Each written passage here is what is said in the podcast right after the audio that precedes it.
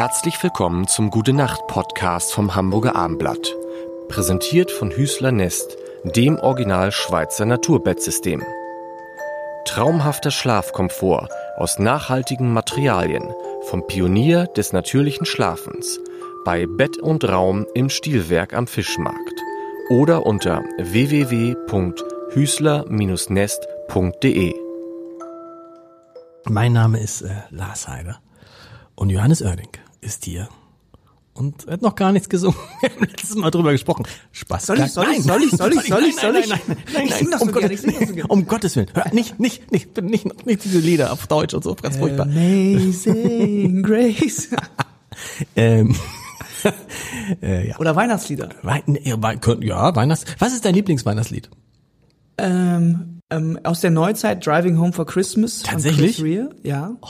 Ja, Klassiker, aber Furch- ich, ich finde, find's furchtbar. Ja, wirklich? Ja, ich find's Nee, ich weiß nicht, ich bin hier jemand, der so viel unterwegs ist und immer wenn dann so im Dunkeln dieses dum dum dum dum I'm driving home for Christmas. Vielleicht liegt es aber auch daran, dass ich eine persönliche Beziehung zu äh, zu seinem Bruder Nick Rea habe Okay. und der Nick Rea mich mal mit seinem Bruder Chris Rea f- ähm, verglichen hat und sagte, Johannes, weißt du, an wen du mich erinnerst? An meinen Bruder Chris. Wow. Und das fand ich seinerzeit, das war auf der Joe Cocker Tour, ich war Vorband von Joe Cocker, Nick Rea, der Bruder von Chris Rea, Ja. war der Stage Manager und wirklich ein harter, harter Hund, 2,50 Meter groß, da hatten alle Respekt und Okay. Angst vor und der kam irgendwann nach einer Woche zu mir und sagte, ey, ihr macht so eine tolle Show hier und ähm, du erinnerst mich ein bisschen an meinen Bruder. Wow. Und das fand ich irgendwie, fand ich irgendwie toll. Ähm, naja, das ist auf jeden Fall der Song aus der Neuzeit. Und wenn ich einen, einen Klassiker nehme, ich mag schon auch äh, Stille Nacht, Heilige Nacht sehr, sehr gerne. Das ist einfach toll, Okay. toll komponiert, schöne Melodien und äh, ist auch geil, so Ja. toll komponiert. Ich Ja. überlege grad, wer hat, ich weiß gar nicht von wem. wer hat denn da die GEMA-Rechte dran eigentlich? Man weiß es nicht. Ne? Äh, mittlerweile keiner mehr, Ja, denn genau. es ist, glaube ich, länger als oder älter als 80 Jahre. Ich glaube, da ist die Grenze derzeit, dass es dann ähm, urheberrechtsfrei ist und jeder es verwenden darf und quasi einen Coversong davon machen. Muss man sich als Musiker auch mit sowas beschäftigen? Ja. Ja, Also du, guck, guckst du und sagst, Moment mal, äh, der singt jetzt hier eine Coverversion von was auch immer. Den muss ich aber jetzt mal ansprechen, Nein, weil die also- Version gefällt mir nicht. Nee, nee, man Nee. Ähm, ist ja nicht so, dass man Leute den- denunziert und sagt, äh, ähm, ich schwärze jetzt mal jemand an. Das darf man übrigens, glaube ich, by the way. Äh, darf man das? Ich weiß es gar nicht. Ich meine, nee, das darfst du nur als Anwalt nicht. Man darf als Okay. Anwalt nicht jemanden anschwärzen, um halt irgendwie ähm, diesen Auftrag zu bekommen. Ja. So. Ähm, es fällt natürlich manchmal auf, wenn ich sehe, dass ähm, andere Künstler irgendwo irgendwo reingeraten oder aber ich selber irgendwo reingerate. Ähm, und dann hoffe ich natürlich, dass man selber darauf hingewiesen wird, ah, das kannst du nicht machen. Aber ansonsten, klar, es gibt GEMA-freie Musik, die man auch verwenden und nutzen darf oder einbauen darf. Dann darf man natürlich covern. Wenn du den Song nicht groß Klar. veränderst, wenn du beim Text bleibst und bei der Komposition, dann musst du noch nicht mal anfragen, den Künstler, den Urheber. Aber was ist mit den Leuten, die jetzt, es gibt's ja von, von dir auch ganz, ganz viele, Mhm. die einfach im Internet äh, ein Lied von dir nehmen und das dann singen? Das dürfen die. Das dürfen die? Müssen die keine GEMA zahlen?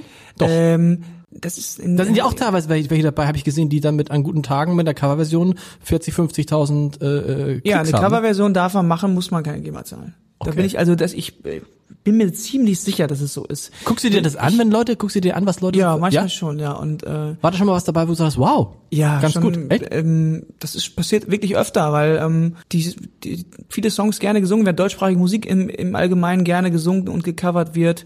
Dann gibt's natürlich auch einen Song für immer ab jetzt heißt der, der ist, Mhm. hat sich so zu einem vermeintlichen Hochzeitslied entwickelt. Also jede ähm, auf, auf jeder vierten Hochzeit läuft der oder wird der gesungen. Und das freut mich natürlich sehr. Ähm, aber es gibt auch ganz, ganz viel Schrott da draußen, wo man denkt, warum? Was habt ihr mit meinem Song gemacht? Nein, lass es. Äh, auch das gibt's. Aber man sieht dann ja auch relativ schnell, äh, dass es kaum Leute dann äh, anklicken. Ja, Das, ist das, das ist das. Äh, ich wollte eben noch was, was hast du immer? Joe Cocker. Mhm. Joe Cocker. Was hat Joe Cocker zu dir gesagt? Hat er gesagt, äh, Joe Cocker, Mhm. sind die Superstars, also die mega, das war damals, heute wäre, heute wäre es ja auf Augenhöhe. Aber, ja, äh, das will ich nicht sagen, aber Oh, fast. In Deutschland zumindest. Und äh, guckt er sich dann an, wer singt denn da? Ja. Und kommt mal und sagt, Junge, gut gemacht. ja, es war, es ist eigentlich eine ganz schöne Geschichte. Wir hatten 25 Shows mit Joe Cocker in großen Arenen und ähm, die, am ersten Tag, am zweiten Tag haben wir Joe Cocker nicht gesehen, nicht getroffen. Ähm, und dann irgendwann haben wir gedacht, ach, wir werden den auch den werden wir wahrscheinlich nie zu Gesicht bekommen. Ja. Und wir wussten, ähm, dass auch überall Alkoholverbot ist da, also im Backstage und so weiter, weil Joe Cocker ja auch äh, dann doch trockener äh, Alkoholiker war. Ja. Ähm, und das war sehr strikt, aber wir waren so aufgeregt, dass wir dachten, wir müssen vorher ein bisschen was trinken, sind also immer in unserem Bus gegangen, in unserem schönen Sprinter, haben uns da heimlich verkrochen, wie wirklich die Schuljungen und haben da immer Bacardi Cola noch getrunken, damit wir einigermaßen gelöst auf die Bühne gingen vor 10.000 Leuten.